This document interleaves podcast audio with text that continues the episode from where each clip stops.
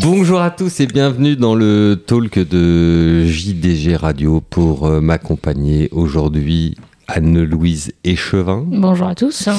Vous êtes encore avec nous en région parisienne pour une journée et demain vous vous envolez, demain mardi 22 novembre, vous vous envolez pour le Japon. Exactement. Vous êtes contente? Extra. C'est un peu les vacances? Non, ça va pas être les vacances, mais on va bien s'amuser. Destination plaisir quand même pour vous. Adeline, vous la destination plaisir, c'est le sud de, de l'Orne ou c'est... Comment on fait cette semaine? Euh, oui, non, oui, je suis à Paris aujourd'hui, je rentre chez moi demain. Mais je sais Mais pas si c'est le sud de l'Orne ou le nord de l'Orne. Non, c'est le nord de l'Orne? Enfin, c'est l'Orne. Oh, en je cas. sais pas. oui. D'accord. Vous, vous connaissez pas, Non, vous je suis pas maîtrisez encore pas à- encore très bien les contours de votre nouveau département. Non, hein. non, non. Et quant à vous, Adrien, je ne vous demande pas si cette semaine vous retournez dans le Tarn, car je sais que ça n'est pas le cas. Vous serez à Chantilly? Oui, le Tarn, ça sera pour cet hiver. Très bien, on attendra la fermeture, la traditionnelle fermeture, pour les congés de fin d'année, qui cette année a lieu, la fermeture le 22, je crois. hein, Oh, je sais plus, je sais qu'avec Tata, non, tête à tête jusqu'à la fin, mais euh, c'est tout ce Je que je sais. je crois que c'est du 22 décembre au 2 janvier euh, que nous marquons une petite pause. Alors aujourd'hui, on N'oubliez aura... pas le 2 janvier de fêter l'anniversaire à Adeline, bien sûr. euh, Oui, même, on peut même dire l'anniversaire d'Adeline. l'anniversaire Oui, d'Adeline, oui. Ou son anniversaire à Son Adeline. anniversaire. son anniversaire à Adeline. Adeline aura 34 ans le 2 janvier 2023. 24. 24. Le temps passe vite. Qu'est-ce que le temps passe vite? Oh là là là là là. Un petit peu de TVA peut-être sur l'âge, mais bon. Ma pauvre Adeline. Non, je vais faire passer un, un amendement. Un amendement. Si vous voulez bien qu'on redevienne sérieux. Oui. Non. Non. Alors, euh, on va quand même redevenir sérieux. On aura trois sujets aujourd'hui. On va commencer avec vous, Adeline, en parlant euh, des trophées euh, du personnel des courses et de l'élevage, puisque la soirée de remise des prix, de révélation et de remise des prix avait lieu samedi soir à Paris-Longchamp. Nous y étions, Adeline, et on a passé une magnifique soirée. On va en parler tout de suite. Ensuite, évidemment, Anne-Louise, il sera question du Japon, puisque vous y allez, mais vous avez déjà préparé de voyage en amont, vous avez des choses à, à nous dire.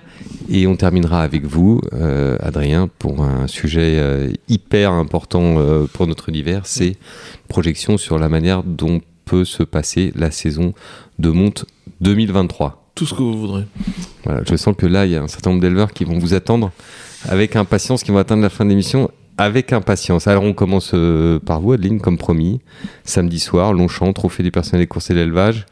Euh, six catégories pour cette septième édition, dont une petite nouvelle. Euh, Sept catégories, Sept je crois. catégories. Ouais. Les soins, Personnel de soins. Oui, c'était la nouveauté de, de cette année. euh. qui succédait à Solidarité, hein, une catégorie qui a été créée un peu à titre exceptionnel dans le cadre Oui, du Covid et du post-Covid. Euh, Si j'ai bien compris, je pense que ça, tous les ans, on va alterner entre, euh, entre solidarité et, euh, et personnel de soins. C'est ce que j'ai cru comprendre. Avec personnel de soins, il faut savoir que le, euh, chaque finaliste choisissait une association euh, à qui il, il reverse des, son prix, enfin en tout cas le prix qui normalement va, va à l'employeur. Le prix. Est-ce que c'est comme à Clairefontaine, le prix en Livaro en- Non, Non. c'est en monnaie sonnante et trébuchante. D'accord. Donc le gagnant a choisi de reverser À au-delà des pistes. au-delà des pistes. Ça, c'est bien. C'est un bon geste. Une association qu'on soutient Mm. également. Je crois que c'était un joli prix en plus. C'était 3000 euros, non? Oui. Ouais, 3000 euros pour au-delà des pistes. C'est toujours le bienvenu. Alors, au-delà de ça, euh, Adeline, cette soirée, c'est vraiment un moment euh, extraordinaire, super sympa. euh, Oui. des, des- on croise des gens qu'on n'a pas forcément l'habitude de, de- de voir ou des visages qu'on connaît d'ailleurs sans être capable forcément de mettre un nom dessus. Non, c'est vrai que, enfin, il faut remercier en tout cas France Gallo et Godolphin d'organiser ces trophées et cette soirée en particulier, c'est vraiment, c'était vraiment une super expérience. Moi, j'avais eu la chance de participer à la deuxième édition des trophées du personnel. À l'époque, la, soirée avait eu lieu à Auteuil. Euh, donc là, on se retrouvait euh, au panoramique de Paris-Longchamp, donc un cadre, un cadre magnifique. C'était pour, euh, Oui, et, pour une cause assez remarquable. Ouais, aussi, et je dois, quoi. je dois dire d'ailleurs que pour rendre hommage au, au personnel, France Gallo et Godolphin mettent vraiment les petits plats dans les grands. Alors pour essayer de vous figurer la chose, donc c'est c'est sur le au restaurant panoramique de, de Paris-Longchamp, donc tout en haut. Euh, on arrive dans un grand couloir euh, façon un peu, je dirais un peu ambiance tapis rouge finalement. Et quand on entre dans cette salle, elle est magnifiquement décorée avec des décorations de Noël, des sapins avec de la neige artificielle, une balançoire, un décor de chalet. Donc déjà c'est très très sympa. Le repas euh, est excellent. Il y a un, comment dire les moyens techniques avec l'animation, très bonne animation de, Fabien Caillé qui anime toute la soirée. On est vraiment dans des niveaux de, de, cérémonie euh, équivalents, je sais pas, au César. Enfin c'est vraiment très très bien fait. C'est-à-dire que ça montre, je pense que c'est ça qui est très très important, ça montre le respect qui est donné, euh, qui est donné à ces personnels. Hein. On fait pas les choses euh, en petit. hein. Non, c'est vraiment ce qu'on ce qu'on ressent et je pense euh, ce qu'ont ressenti les heureux finalistes. euh, oui, ils ont. Enfin, Parce que rappelons-le, les trois finalistes de chaque catégorie sont invités à participer à la soirée. hein. Oui, et même, euh, même les deux personnes qui ont eu les félicitations du jury, c'est-à-dire qu'au dernier, enfin à l'avant-dernier tour, on choisit trois finalistes plus deux félicitations du jury, et ces cinq personnes-là sont, euh, sont conviées à la, à la soirée, ce qui est déjà une super récompense. hein. Oui, en plus de ça, euh, aller-retour à Paris, euh, hôtel. Oui. Après, le dîner était délicieux. Dîner léger, gastronomique, très bon. Très bon. Et euh, open bar après? Oui, open bar, bon, on n'est pas resté super longtemps parce qu'il était déjà un peu tard. Mais, Mais il y avait euh, une belle ambiance. Non, non, Oh, c'était- Attends, on va pas te croire. non, Non, non. mais si- non, si- j'ai pris la dernière navette. Euh, Si on a décidé de vous en parler avec Adeline, c'est aussi parce que euh, c'est vrai que bon, moi c'était la première fois que je participais, vous c'était la deuxième. Ouais. C'est, c'est, je pense que si les employeurs de la filière savaient à quel point cette soirée est belle et émouvante, parce qu'elle est très émouvante aussi, je pense que ça leur donnerait encore cinq fois plus envie de, de nominer l'année prochaine, parce que participer à ça, c'est, non mais c'est vrai, c'est, c'est du niveau de, de soirée de, de cravache d'or ou de choses comme ça. C'est vraiment super, super sympa. Bah, et avec que- l'émotion en plus. Ouais, moi j'ai eu la chance de le vivre un peu de l'intérieur, dans le sens où j'étais à la fois jury et on va dire euh, compagne d'un employeur qui avait une finaliste qui a gagné d'ailleurs. Bravo Mhm. Laurine. On se demande pourquoi vous avez gagné d'ailleurs. Beaucoup de gens dans la salle considéraient que vous avez triché. Je pense qu'il y a eu un peu de corruption. Ouais. Pas du tout, pas du tout. Non, sérieusement, pas du tout. Et euh, bah, j'ai vu l'émotion euh, qu'elle a ressentie et surtout, enfin voilà, elle est. Je pense que même ce matin, euh, malgré la pluie et tout ça, elle n'était pas encore redescendue de son nuage quand elle était à cheval. Enfin, elle avait, elle avait clairement jamais vécu ça et j'allais dire en plus toute la, il n'y a pas que la soirée aussi. Enfin voilà, les entretiens avaient, avaient lieu à Auteuil euh, bah, pour des, des jeunes qui sont qui n'ont pas la chance d'aller sur les hippodromes euh, toujours. Enfin voilà, elle, elle a fait le tour de, de la piste avec Jacques Ricou. Enfin c'était superbement organisé quoi, du début. euh, Oui, à parce la que rappelons-le, c'est une journée marathon, hein, pour, à la fois pour, le, pour les, les- le jury et, et à la fois pour les candidats, puisque ça commence avec Le euh, matin les derniers 10 heures, entretiens ouais. le matin, dans lesquels les trois finalistes sont amenés à se présenter devant leur jury et Mhm. essayer de le convaincre d'être le gagnant final. Puis après ce jury qui a lieu le matin, il y a une, un déjeuner. Oui, voilà, il y avait un déjeuner à. Auteuil, euh, après-midi aux, cou- aux courses ou temps libre, mais enfin autant profiter d'Auteuil. Et comme je le disais, avec Jacques Ricou, qui est le président du jury depuis plusieurs années, enfin qui va laisser Deux sa ans. place, mais qui donne beaucoup de sa personne et qui a organisé pour qui le voulait des visites de, de l'hippodrome. Enfin voilà, moi je sais que nos salariés, ils étaient, euh, ils étaient émerveillés d'avoir pu euh, voir le rallye de près, en plus avec un jockey comme. euh, un ancien Mhm. jockey comme Jacques Ricou, de, de voir les courses euh, de l'intérieur, c'était enfin, vraiment voilà un grand merci à lui parce que moi j'ai eu la chance d'être justement jury dans, le- dans le groupe de Jacques et euh, non je sais tout ce qu'il fait parce que bon il- on fait passer les entretiens mais lui il fait pas que ça il rappelle tous les gens tous les nominés même ceux qui n'ont pas été gagnés pour leur pour avoir un mot gentil pour eux et, et voilà enfin bravo Président qui prend les choses à cœur. Et puis au niveau de l'organisation, comme je le disais, c'est vrai, France Gallo avait mis les petits plats dans les grands, les équipes de com, relais euh, com, les vidéos, euh, euh, les podiums magnifiquement organisés, super animation, une captation vidéo globale de la soirée. C'est vraiment des standards, voilà, des standards, des standards élevés. hein. Ouais, non, je, je pense que tout le monde euh, en garde un, un grand souvenir. Enfin voilà, comme je le disais, moi, on était logés donc euh, à côté de France Gallo, donc il y avait des bus pour nous pour nous ramener et tous les gens avec qui j'en ai parlé à la fin, enfin même des gens qui étaient extérieurs, je veux dire des femmes de de membres du jury qui n'étaient pas du monde des courses, elles étaient euh, Hmm. elles avaient un peu le souffle coupé et puis beaucoup d'émotions, ouais, comme vous comme vous le rappelez. Ah oui, il y a eu des moments, il y a eu des moments très très forts euh, lors de remise de, de prix. Euh, Je pense notamment euh, à la personne qui est veilleuse de nuit aux Aga Khan Stud, euh, qui a qui a plaidé pour son métier, pour la, la mise en avant, en disant sans- avec avec ou sans jeu de mots d'ailleurs, on peut le prendre comme on veut, mais que pour pour des gens qui vivent la nuit, comme les veilleurs de nuit, donc qui veillent dans l'élevage les, les poulinières, qui surveillent les naissances, que c'était une mise en lumière euh, qui était tout à fait la, la bienvenue effectivement, et, et c'est vrai que ça permet de mettre en avant des métiers dont on parle finalement jamais, Euh, et ça aussi c'est rarement. ou rarement, ça c'est aussi une des grandes vertus, euh, une des grandes vertus de cette cérémonie. Oui, c'est ça, c'est des catégories aussi variées. Enfin, maintenant, vous devez commencer à les, à les connaître. Mais donc, euh, on a parlé des personnels de soins, mais personnels administratifs qui sont bah, forcément dans, derrière leurs ordinateurs dans les bureaux, on les connaît pas forcément. Euh, donc, personnel de Hara, donc c'est Christelle Nova. Si, Kovacic. Euh, qui, a, remporté le prix et qui est veilleuse de nuit. Donc, euh, on la voit pas dans les médias euh, tous les jours. Euh, voilà, enfin, dévouement. Je vais pas vous rappeler les catégories, vous les connaissez, mais c'est non, franchement, c'est une initiative. Guillaume Berger, le directeur de la FASEC, a fait un discours en, en début de soirée en, en expliquant, alors avec des termes très RH, mais en expliquant que c'est que, que pour un employeur, c'était une superbe façon de développer sa marque employeur. Enfin, c'est-à-dire quelque part l'attractivité de son écurie, de son hara et tout ça. De, et je pense Hmm. qu'il a, je pense qu'il a raison. Enfin, il Et ce faut- qu'il voulait dire, c'est qu'un un employeur qui nomine Ouais. euh, des salariés met en avant sa propre entreprise, même av- avant même de, de mettre Mm. en avant son salarié. Quoi. Oui, tout à fait. C'est, global. Ça, ça montre quelque part aussi le respect qu'ont ces employeurs pour leurs salariés, la reconnaissance euh, qu'ils ont envers eux. Et...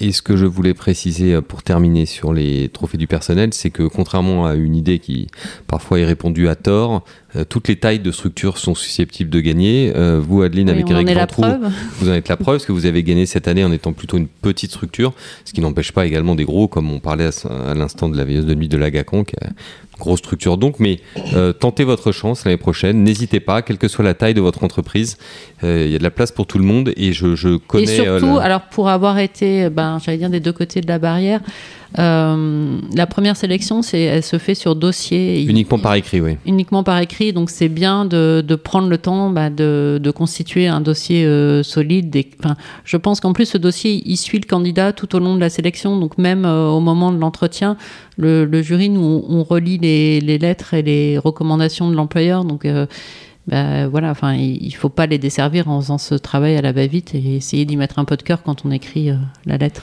Merci Adeline. Euh, Anne-Louise, dimanche au stade euh, municipal de Toulouse, l'équipe de France a roulé sur le Japon. Difficilement d'ailleurs, hein, victoire euh, qu'on aurait pu penser Je vous crois sur parole. plus, plus facile. On la on prend. parle encore de l'équipe de France de rugby, J'ai- Adrien. j'ai- vu ça euh, au pub irlandais à Chantilly, j'ai vu le début.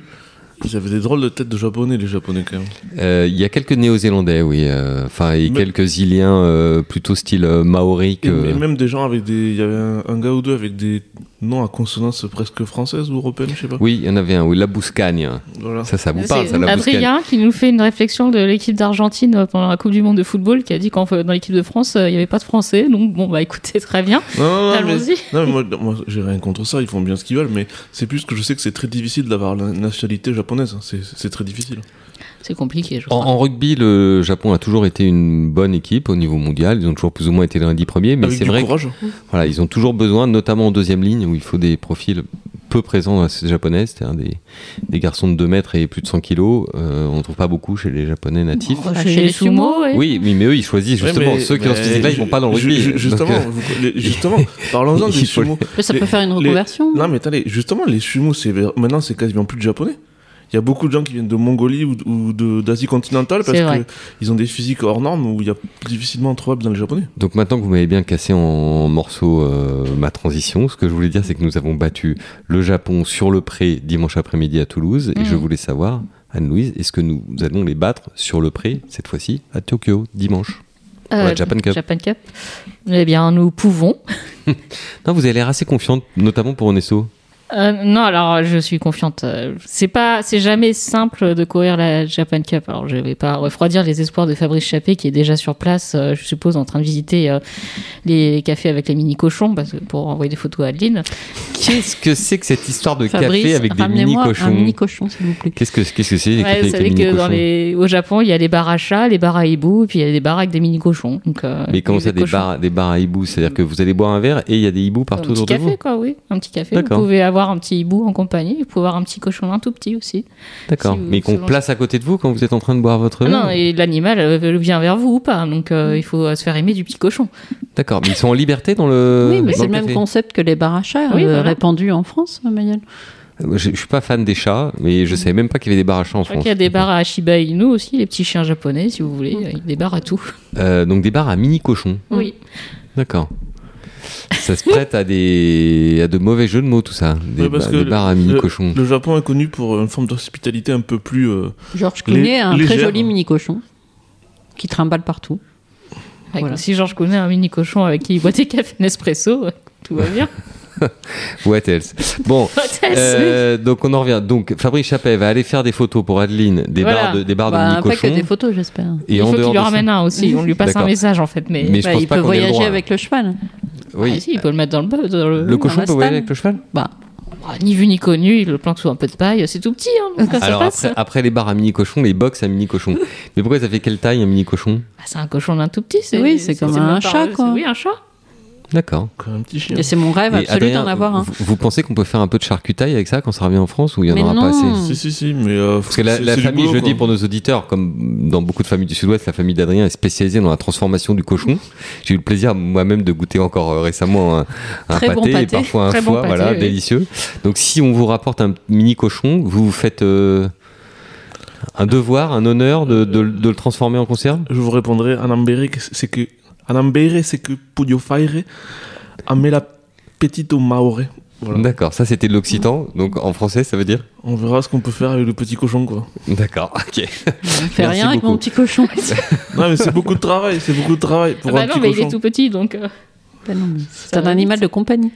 Ouais, mais vous imaginez bien qu'à l'époque, ils les élevaient pour. euh, déjà pour. euh, Non, parce qu'on aimerait savoir en fait s'il a un goût et une mâche différente du cochon classique. bah, je sais pas, est-ce que c'est comme le cochon de lait Ça dépend de ce que vous lui, vous lui donnez à manger, quoi. Si vous le nourrissez croquettes de chien, ça doit pas être fameux, mais. Hmm, vaut mieux donner des châtaignes. Voilà. Bon, Anne-Louise, je vois que ça, ça vous laisse perplexe. Si Déjà, vous êtes encore à l'écoute, merci. Vous n'aimez pas tellement manger des, des animaux, vous préférez les frites. Donc, euh, Euh, Non, j'aime beaucoup manger des animaux. oui, mais vous m'avez dit un jour, euh, une bière vaut un steak. Donc, vous préférez la bière au steak. Donc, vous préférez les- le houblon au- Enfin, aux protéines il, animales. Il faut bien un steak pour accompagner la bière à un moment donné. euh, D'accord. hein, Ça devient dangereux en fait. Très bien. La Japan Cup. Oui, la Japan Cup. Donc, est-ce qu'Onesto peut gagner la Japan Cup? Oui, Onesto peut gagner au Japan Cup si on prend euh, le rating, parce qu'il est en rating 121 et il Mm. est donc euh, le meilleur concurrent a priori au départ. Mhm. Euh, sachant que oui, il y a pas mal de défections chez les Japonais entre ceux qui ont couru euh, l'arc, entre ceux qui vont aller euh, à Hong Kong parce qu'ils pensent avoir une chance plutôt secondaire dans la Japan Cup, etc., etc. Quand on regarde ce qui reste côté japonais, on se dit que c'est l'année ou jamais. hein. Euh, oui, c'est l'année ou jamais. Enfin, on a Honesto qui est en 121 et on a euh, Shariar, bon, qui est quand même pas, euh, pas un mauvais cheval. Il est gagnant de la Shima classique, qui est juste derrière en 120. Donc après, il a échoué à Royal Ascot, mais euh, Royal Ascot, les ondulations euh, la piste lui ont pas plu. Et en plus, c'était euh, les Prince of Wales avec 5 ou 6 partants, je crois. Donc ça a été un pas de chameau et c'est un cheval qui a besoin de beaucoup de rythme, qui va plus se retrouver au Japon.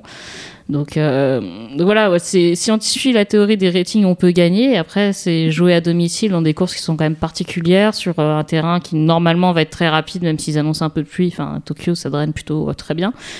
Et euh, il faut s'adapter oui, à une course avec euh, énormément de rythme. Je perds mon casque. énormément de rythme, sachant que...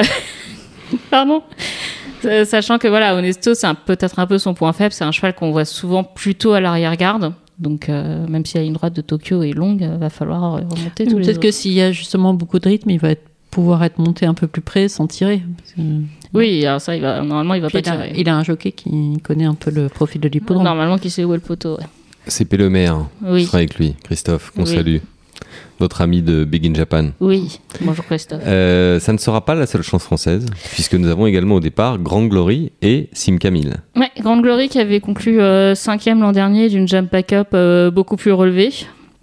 Euh, Il y avait notamment Contrail là, qui était euh, donc qui avait 4 ans qui était le gagnant de la triple couronne l'année précédente. Ce qui euh, veut dire aussi qu'elle aussi, au papier, euh, a une possibilité de, Ah de- oui, faire. euh, Elle est en prise en 116, belle chose. Elle est prise en 116 de rating. Alors on rappelle qu'on enlève aux femelles le poids pour sexe. Donc euh, si- en, en gros, si elle finit dans les 4 premiers de la, de la Japan Cup, on considère qu'elle courra en 120 et non pas en 116. Ça, c'est la cuisine d'handicapeurs internationaux. Donc pareil, 120, elle a une chance euh, de gagner. Puis on sait qu'elle fait, euh, elle a bien voyagé l'an dernier. Donc a priori, elle, va, elle a bien géré le voyage aussi cette année. Je Donc elle aussi, elle aussi a le droit de gagner. Donc ça nous Voilà. fait déjà deux partants, deux chances. Et Sim Camille. Sim Et Sim Camille, Camille, qui est Au pays de Toyota, Sim Camille. Oui, elle était facile.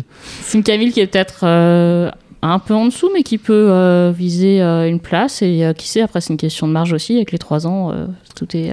Il a de la fraîcheur. là. Et puis, oui, voilà, lui, il a fait l'impasse sur le meeting de, enfin, sur le meeting de l'Arc, etc. Donc, il a de la fraîcheur. Ça, ça sera un gros atout quand même. Et puis euh, dans le Grand Prix de Paris, il est pas si loin que ça de. non, non, de il, Nesto, donc, il aime bien, euh, il aime bien les pistes rapides, donc c'est pour ça euh, qu'ils y vont. Euh, il là- a été travaillé à Argenton. Il a été très bien, j'entends. Non, la question concernant Sim Camille, c'est peut-être c'est un cheval qui peut être très tendu euh, dans l'avant-course. On l'a vu à Longchamp, il a démonté euh, le rail dans le rang de présentation euh, avant le Niel. Donc euh, au Japon, il aura comme désavantage de tourner pendant à peu près une demi-heure dans le rond avant la course, mais il tournera dans, un, dans une ambiance où il y a zéro bruit. Donc peut-être qu'il va rester bien posé, parce qu'au Japon, euh, quand les chevaux sont dans le rond, le public se tait. Si on veut regarder la course, à quelle heure? Euh, merci. 7h40 du matin, je pense. Non, mais pourquoi pas? Enfin, Il y a des gens levés, moi je suis levé à cette heure. Je pense que ça, normalement c'est vers 7h40 du et, matin. Et sur Equidia, on peut le voir ou pas? Normalement, Equidia diffuse la course. Oui. D'accord. Non, mais c'est intéressant. Surtout les trois Français, j'espère qu'il y aura aussi des paris PMU. Normalement, oui, il y a des paris PMU sur la Japan Cup. Il n'y en a pas beaucoup, euh, pas beaucoup de paris levés pour la Japan Cup, mais il y en aura. Bon, eh bien, allez les Bleus. Euh, on espère avoir une bonne surprise euh, dimanche. Il y a tous les gens qui bossent dans les courses. Euh, enfin, ils, sont, ils sont levés, ils peuvent s'arrêter deux secondes pour regarder la, course sur leur téléphone.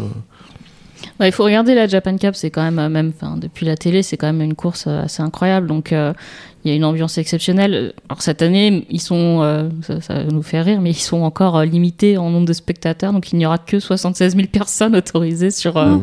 sur l'hippodrome. Trois fois le dimanche de l'Arc. Voilà, au lieu des 120, 120, 130 qui, ont, qui viennent parfois. Je crois que vous, allez, vous allez avoir de la place pour J'espère qu'il n'y aura pas trop de trop files d'attente au Turfy Shop, c'est ça le plus important. Oui, voilà, c'est ce qu'il faut ramener des cadeaux. Les petites peluches et tout ça. Oui, voilà, un petit hmm. peu, des petits cadeaux merchandising. Des petites choses kawaii. Des petites choses kawaii. Très sympa. Les conditions de travail sont comment pour les journalistes là-bas? Décrivez-nous en quelques mots. Euh, très bonne, euh, très bonne. Euh, il faut pas être en retard pour le bus. Ça, me fait toujours rire quand je reçois le planning de la GIRA. C'est bien précisé. Le bus part à 5 h du matin, heure précise. Soyez en bas à 4h50, on ne vous attendra pas. Je pense qu'ils connaissent les Français, a priori. on n'est pas toujours très ponctuel. Et non, non, après, c'est alors c'est très réglementé. C'est, enfin, la GIRA ferait un peu la japonaise. Il y a un parcours délimité. Il faut pas trop sortir, sortir des clous. Mais non, non, on a une salle de presse qui est euh, la salle de presse internationale qui est au huitième étage de la tribune euh, de Tokyo. Et euh, avec Wi-Fi, un petit buffet sympathique. on est très bien reçus et tout est organisé vraiment. Enfin, dès qu'on a une demande auprès de la GIRA, tout de suite ils nous répondent et ils s'arrangent pour, pour rencontrer nos demandes. Donc, non, parfait. Très bien, merci beaucoup Adrien pour cette troisième et dernière partie de l'émission. Je me tourne vers vous. Mm. On va parler de la saison de monde 2023. Alors, on entend parfois des éleveurs qui ne sont pas contents que les prix de saillie, euh, et c'est pas seulement vrai pour la France, d'ailleurs c'est vrai dans tous les pays du monde en ce moment, que les prix de saillie montent trop vite. D'un autre côté, on a vu dans les ventes de sélection quand même une très bonne tenue euh, globalement du marché. Euh, et autre sujet qui n'est pas directement lié à tout ça, mais il y a deux mois, vous me disiez, je suis un petit peu inquiet pour l'étalonnage français, on n'a pas tellement de nouveaux noms, et depuis, plusieurs ont fleuri. Manifestement, il y a quand même une petite, euh, on, s'est un petit peu ressaisi. Vous faites non avec la tête, on ne s'est pas ressaisi. Alors faites-nous un petit, un petit panorama justement de cette saison 2023 telle que vous la sentez. Alors, je pense que ce qui est le, il y a deux trois points comme ça dans une filière qui sont un petit peu des baromètres de l'état de santé d'une d'un univers comme le nôtre. Et les étalons, c'en est un. Il y en a d'autres, mais c'en est un.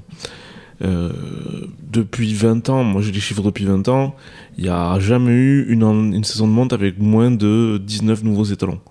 Alors où on, là aujourd'hui on est à 15. 21 novembre, on est à 15. Voilà. Donc euh, peut-être qu'il y a quelques chevaux un peu annexes euh, euh, qui vont se rajouter, mais c'est pas beaucoup. Est-ce que c'est grave? C'est-à-dire qu'en fait, bon, ben, clairement, en termes d'économie pure, Nouvel Étalon, c'est un investissement.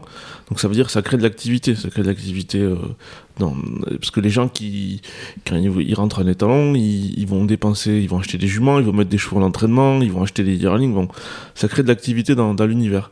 Et, et, surtout, en plus, c'est, ça stabilise, on va dire, euh, euh un budget dans un pays. Par le, c'est-à-dire que quand l'Irlande rentre X étalons, c'est autant d'argent qui est fixé dans ce pays-là, quoi.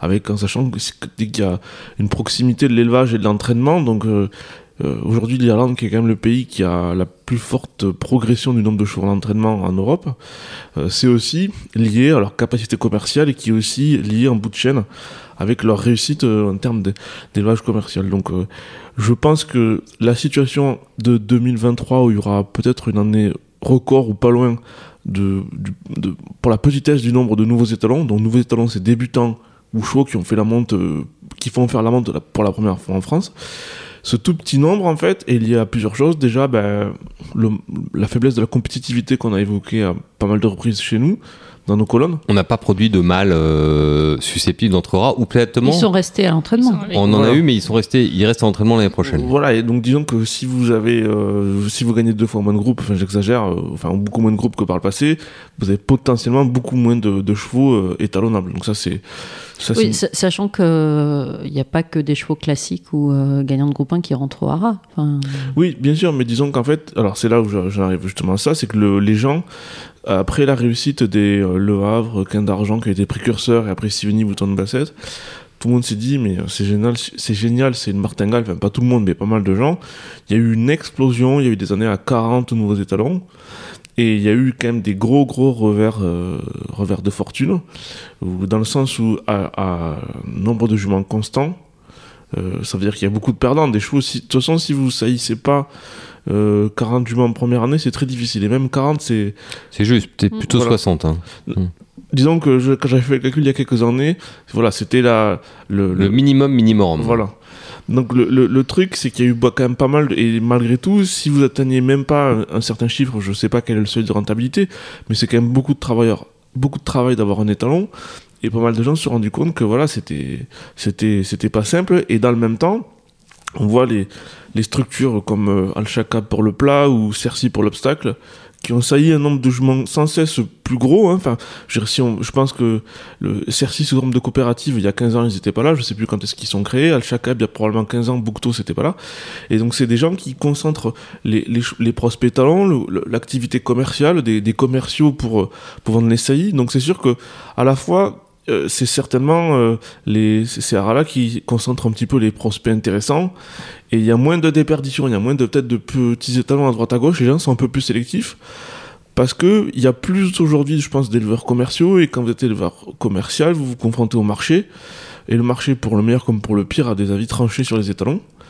Après, après, il y a une autre explication, Adrien, vous alliez peut-être y venir, mais qui est un particularisme franco-français, c'est qu'on a deux haras dans lesquels il y avait pas mal d'étalons. Je, je pense au haras de Grand Camp et je pense au haras de Saint-Arnoux, euh, qui, pour des raisons différentes, et, et trois, troisième, oui, pardon, Ben, Il y, a, il y a le Kenney. et le Canet, pardon, oui, exactement, qui pour des raisons toutes les trois euh, différentes euh, décide d'arrêter l'étalonnage l'année prochaine, et donc ça fait autant d'étalons qui sont redistribués sur d'autres haras, et ces haras-là, peut-être, qui accueillent ces chevaux, peut-être auraient pris un nouvel étalon, euh, et mais comme on leur en a proposé un qui était déjà existant, euh, Voilà. Et en sachant que quand vous avez le, un rat comme le rat de Saint-Arnoux qui disparaît, du moins, enfin momentanément, j'espère qu'il sera repris, il y a de la déperdition. Parce qu'il y a des chevaux qui, euh, sont, qui partent. Pareil, Grand Camp, il y a des chevaux qui vont quitter la France. Donc euh, c'est il y a une déperdition, il y a toujours le même nombre de juments à, à saillir. Donc ça va être intéressant. Après je pense qu'il y a quand même cette année euh, des chevaux euh, valables, des chevaux qui ont gagné groupe 1 qui, qui débutent en France. Donc c'est c'est c'est pas non plus pour ces chevaux, notamment les, les chevaux de pointe, je pense à un Michriff par exemple, c'est quand même plutôt une bonne chose euh, pour eux. J'imagine que quand on lance un nouvel étalon, on est content de voir que c'est pas non plus la Radia et qu'il n'y a pas non plus 150 euh, concurrents en face. Alors voilà, alors après c'est après il faut arriver jusqu'au cœur des éleveurs et jusqu'à leur portefeuille et jusqu'à être assez convaincant et leur de créer un climat de confiance qui font qu'ils sont prêts à tenter le pari. Euh, mais c'est sûr que c'est un peu mieux que, que quand il y avait quand il y avait abondance de biens quoi. Mais euh, le surtout que dans le même moment, euh, j'avais demandé les chiffres euh, à il y a pas très longtemps à, à, à l'institution du nombre de juments qui allaient à la saillie à l'étranger. En 2020, on était à 1200 exportations euh, temporaires pour Mm. aller à la saillie à l'étranger. Juste avant le Covid, hein, je le précise, parce que Voilà. c'était pas l'année où il y a eu l'influence du Covid, hein, 2020. Exactement. Et euh, cette année, donc les chiffres provisoires, mais je pense qu'il doit être euh, assez juste, 842. Donc en fait, il y a une. Donc on voit une très grosse différence. Voilà, donc ce qui se passe, 400 juments de différence, c'est ça? Euh, un petit peu moins, enfin Un petit 300 peu- 350. 350 juments qui ne, qui, ne vont, qui ne sont pas allés à l'étranger cette année, qui sont restés en France. Exactement. Donc il y a, quand j'en parlais avec euh, certains transporteurs, on me disait le le nombre de juments qui allaient en Irlande, il était à peu près constant.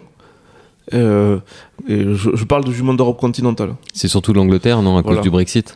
Et voilà, mais je pense que si, il y a peut-être eu des chevaux euh, dans les gammes qui intéressaient les arts français qui sont un petit peu, euh, un petit peu moins euh, compétitifs. Euh, voilà, il y a des, c'est, cyclique. hein, Il y a quand même des, mais donc du coup, voilà, ça veut dire qu'il y a quand même probablement un peu plus de juments encore que même si il y a des petits éleveurs qui arrêtent, il y a quand même aussi un peu plus de juments. Le fait que, le fait qu'il y a moins de, il y a plus de juments allemands qui restent sur le continent, il y a un peu moins de juments françaises qui partent en Angleterre. Il y a, a peut-être un peu plus de juments à, à, à saillir que précédemment en France, et il y a certainement un peu moins d'étalons. Et voilà, je pense que c'est vraiment important que, que c'est une des forces du système français. Voilà, il y a, ce week-end, j'ai eu une interview avec euh, Nurlan Bizakov euh, qui sera publié euh, dans les semaines à venir.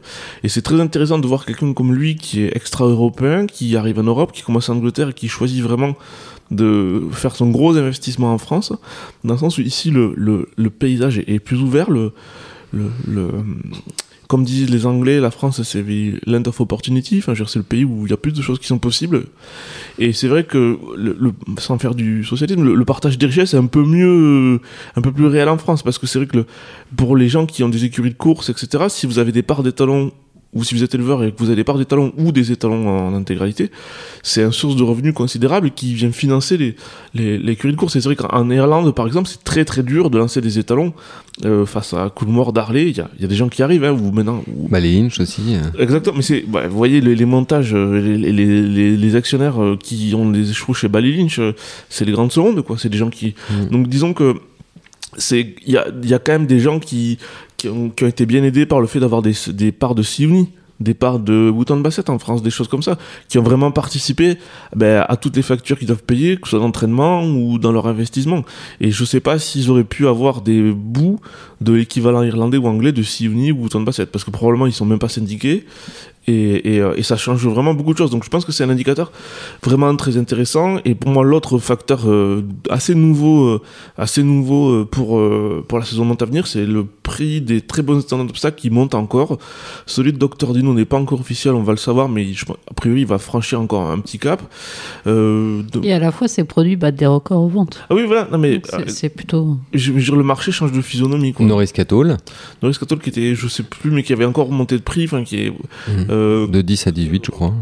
Voilà, il y a c'est- un dessin et Capgard qui sont, je crois encore à 15, mais qui sont euh, limités pour les raisons. euh, euh, donc voilà, c'est sûr que là, quand, en fait, on- au final, c'est presque des fois plus dur de faire un croisement pour une jument d'obstacle, dans le sens où si vous n'avez pas une jument qui mérite un des tops. Le reste, en fait, c'est très dur parce qu'il y a beaucoup de chevaux qui sont pas confirmés, qui et c'est vraiment les chevaux, les chevaux, les chevaux d'obstacle. Tant qu'ils n'ont pas montré, on est vraiment dans, dans le flou parce que c'est très très dur de prédire, euh, notamment ceux qui viennent du plat, lesquels vont être capables de, produire vraiment des chevaux d'obstacle. Mais c'est intéressant, mais disons que je pense qu'aujourd'hui les gens sont plus sélectifs aussi. À, à ce propos, d'ailleurs, parce que vous parlez des, croisements d'obstacles, j'ai eu entre les mains euh, ce week-end la nouvelle plaquette du rat de la Hétraie. C'est pas pour faire de la pub pour la Hétraie, hein, loin s'en faut, mais c'est pas la question. On n'est pas, pas partiaux, mais j'ai trouvé Adrien qui avait une chose qui était une section qui était très intéressante dans la plaquette de Pascal Nou. C'était sa section de conseils de croisement, dans laquelle il donne vraiment des détails sur le physique des chevaux, sur ce qu'ils apportent en vitesse ou pas. Et je, me dis en fait tous les tous les haras devraient donner de, de tels conseils à l'écrit dans les plaquettes. C'est hyper, euh, je trouve, c'est hyper instructif, hyper intéressant. Je, je pense que les gens le font euh, à l'oral. Mais le fait de l'écrire, ça vous ferme un peu la porte à certaines juments parce que ça c'est un peu. Oui, il faut accepter de prendre le risque de l'écrire, de Mais- dire voilà, j'assume que tel tel étalon il fait mieux comme ci ou il fait mieux Je, comme ça. je pense que Pascal Nou est un peu l'héritier de la culture des haras nationaux. Ouais. Et vous, c'était un peu euh, le, le- Notamment des chevaux de sport, où c'était les gens n'hésitaient pas à écrire. euh, de- Oui, à demander conseil, vraiment. Enfin, il y avait Ouais. un- une expertise du. Exactement. Et, et, euh, et de l'aide des éleveurs, l'accompagnement aux éleveurs, euh, de les prendre un petit peu par la main. Mm. Et je pense que voilà, Pascal Mou, typiquement, lui, il a fait un strike complet, je sais plus, il a, il a le nombre de juments que ses chevaux ont, ont l'an dernier est vraiment, euh, Il est vraiment, cartonne. est vraiment très élevé, quoi. Mm. Il a une Oui, il fait pas- partie- Et, et autant ou- qu'ils saillissent des juments qui leur conviennent. Enfin, je veux dire, il y a Oui, tout intérêt à ce que Parce, les, que, les parce que vous parliez de Cercier d'Al-Shakab, mais en face Cercier d'Al-Shakab, dans la même logique de, de, de, de succès avec beaucoup de beaucoup d'étalons, on peut mettre en obstacle effectivement étrait ou en plat étréant. Il y a quand même plusieurs. euh, voilà, Il y a- il y a- c'est aussi une des caractéristiques récentes hein, des, des, des grands haras comme ça qui ont beaucoup d'étalons et qui marchent euh, très très fort. Très, clair- très clairement, euh, le, le nombre de chevaux qui saillissent sans juments par an a beaucoup augmenté en France. Et, et comme, toujours avec le même critère à- au final, quoi, qu'on a un nombre de juments constant, ça veut dire que certains saillissent de moins en moins et les mêmes profils saillissent de plus en plus. Sachant que la C'est différence. comme dans l'économie euh, globale, les riches de plus en plus riches et les classes moyennes qui sont tassées euh, et qui ont plus de mal au milieu. Quoi. Exactement, et en sachant que le, la grande différence entre le marché du plat et de l'obstacle, c'est que l'obstacle, les étalons ont une valeur plus établie. Une fois qu'un cheval a prouvé, sa, sa- valeur sur le marché, elle peut fluctuer un petit peu, hein, mais elle reste assez constante. Les gens, euh, alors que dans le plat, euh, c'est les montagnes russes. C'est très très dur d'être dans la bonne foulée, surtout, surtout si, vous avez, si vous avez peu de chevaux, vous êtes un éleveur avec un petit nombre de juments, donc vous utilisez un, un petit panel d'étalons. Euh, soit vous avez tout bon et c'est banco, soit vous êtes dans la mauvaise foulée et, et c'est dur. Donc le, le, le, truc c'est que bon voilà, les gens qui ont beaucoup de juments, ils, sur la masse, ça, avec le nombre d'étalons, des fois ils ont raison, des fois ils ont tort. Mais le, cette fluctuation de la valeur des étalons est vraiment très difficile euh, pour les éleveurs euh, commerciaux, dans le sens où euh, il y a une partie de choses que vous pouvez prévoir, euh, que vous pouvez essayer de suivre, mais il y a aussi des choses des fois euh, voilà, qui font partie de l'imprévisible. quoi. Anne-Louise, je vois que tout ça vous laisse sans voix. Je, je l'écoute religieusement. Et ben, le- typiquement au Japon, c'est quand même le pays où, où les éleveurs gagnent vraiment des sous, quoi. Là, ils- C'est une activité profitable dans ce beau pays, quoi. Plus que des yens. D'ailleurs, c'est intelligent d'avoir raccourci le cycle de vendre euh, folle. Euh, oui, enfin après c'était euh, traditionnel en fait, parce que euh, ils vendaient vraiment beaucoup euh, à l'amiable, euh, fall, une tape dans la main, et voilà, ils ont transformé ça en vente. Mais- Non, mais je veux dire, co- commercialement, de raccourcir le, cy- le cycle d'un an, c'est super intelligent, je trouve. Enfin, je, je dis pas qu'on devrait vendre que des folles, mais c'est pour le pour, pour l'éleveur, ben, vous avez euh, euh, euh, les fonds bloqués un an de moins. En Irlande, enfin, c'est aussi beaucoup plus développé qu'en France, en fait. C'est la France oui. qui a un peu de retard là sur la, la vente de. Enfin, il n'y a pas le même le volume marché- aussi. Oui, il faut du volume, et puis pour que le marché des falls fonctionne bien, il faut que le marché des yearlings soit très haut. Ça aide en général le marché des falls aussi à se débloquer un peu.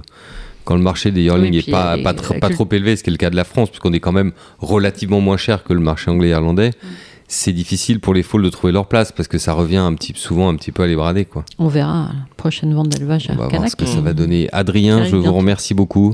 C'était très intéressant de vous entendre ce sujet. On va vous lire dans Jour de Gallo également cette semaine. Vous... Tous les jours. Toutes Voilà. les semaines. Et la semaine prochaine, comme promis, un grand sujet sur la saison de monde 2023, mais cette fois-ci à l'écrit avec tous les indicateurs. Les étalons, Oui, oui. etc. Merci beaucoup. On l'attend avec impatience. D'ailleurs, mon petit doigt m'a dit qu'au 22 novembre, vous aviez été interpellé par plusieurs éleveurs qui voulaient savoir si ce sujet allait être produit, mais on va les rassurer tout de suite. Il va être produit. Euh, Rendez-vous la semaine prochaine dans les colonnes Jour de Gallo. Bonne Anne-Louise, nouvelle. Je ne dis pas sur quel thème on va vous retrouver cette semaine dans Jour de Gallo. On va laisser la surprise. On va laisser la surprise à nos auditeurs. Si vous ne savez pas quel est le thème qu'elle nous a traité, ça veut, dire que vous, cochons morts. ça veut dire que vous avez mal Le, Oui. le, le meeting de la soirée. vous avez mal écouté l'émission.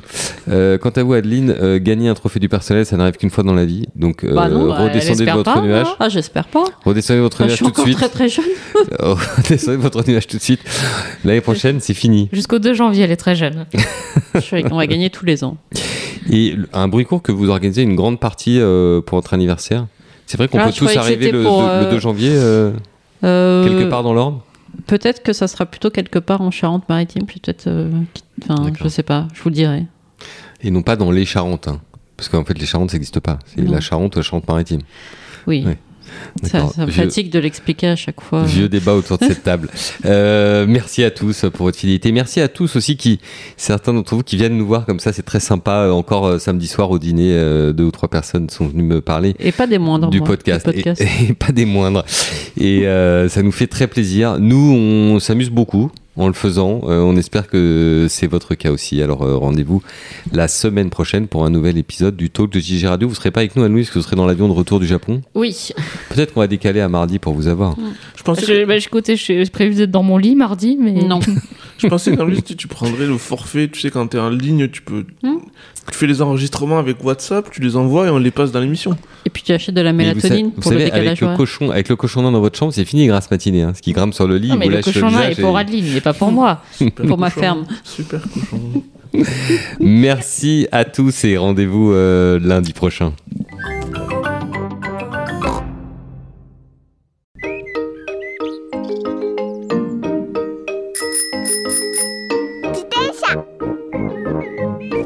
今日はいいお天気。ペッパとジョージが自転車に乗っています。立派なカボチャねダディピッグ。ダディピッグは鼻高々です。